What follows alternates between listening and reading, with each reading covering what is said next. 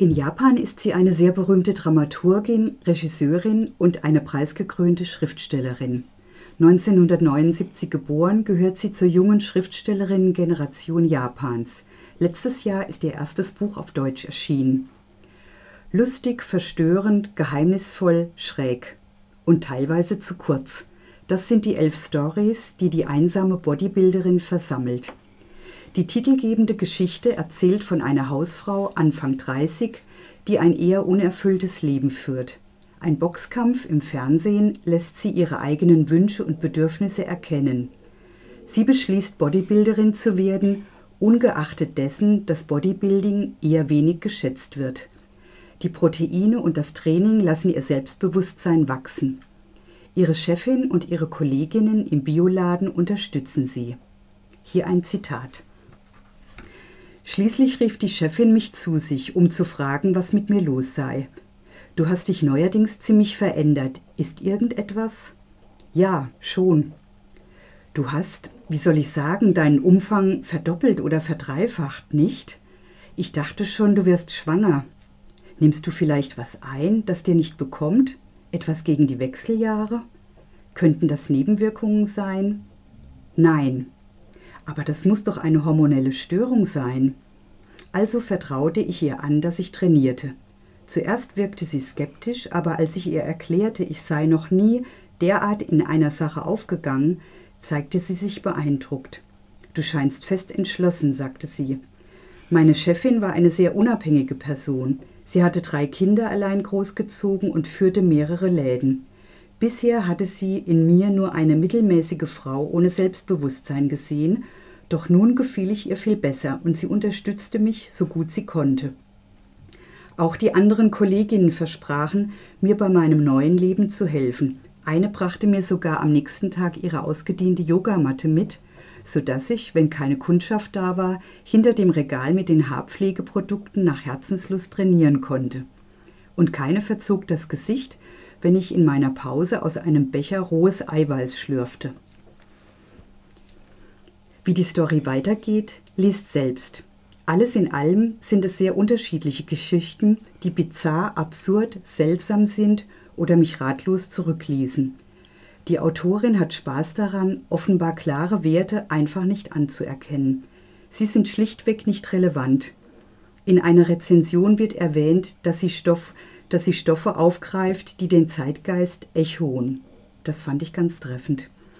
In den Geschichten geht es fast immer um Wandlungen, um Mutation, sei es um eine Neudefinition der menschlichen Körperform, der Entgleisung menschlicher Gesichtszüge, der Frage, ob es Zuneigung, Liebe, Freundschaft ausschließlich zwischen gleichen Arten, Lebewesen, Formen geben kann, oder um Übergänge zwischen Mensch, Tier, Stein. Wandlung aber auch als Thema von Sein und Schein. In einer Geschichte kippt die Stimmungslage plötzlich von Anziehung zu Lebensgefahr. Für Yukiko Motoya gibt es keine Grenzen zwischen Realität und Fantasie. Sie lässt keine Zweifel an ihren Figuren und entwickelt schnell entschlossen Plots mit oft überraschenden Wendungen. Die Stories sind in einer eher knappen, einfachen Sprache verfasst und manche der teilweise sehr kurzen Geschichten erinnern an Action-Comics oder an Computerspiele und haben mich eher nicht erreicht. Andere, wiederum, andere wiederum haben zu schallendem Gelächter geführt, wie die Story Q und A, in der eine Beziehungsratgeberin, die jahrzehntelang nach dem Frage-Antwort-Prinzip auf die Kümmernisse ihrer Leserinnen eingegangen ist, eigenwillige Ratschläge gibt. Hier nochmal ein Zitat. Wenn Sie in Ihrem 20-jährigen Ich jetzt einen Rat geben könnten, welcher wäre das? Answer ich würde mir raten, mich nicht dem Stress auszusetzen, der Inbegriff eleganter Weiblichkeit zu sein. Nicht der Anstrengung, rund um die Uhr Weisheiten über die Liebe von mir zu geben und dabei beiläufig den Busen herauszustrecken und anmutig die Beine unter einem kurzen Rock übereinander zu schlagen. Irgendwann kommt die Zeit, in der man sich nur mit Widerwillen an solche Bemühungen um Sexappeal erinnert. Glauben Sie mir.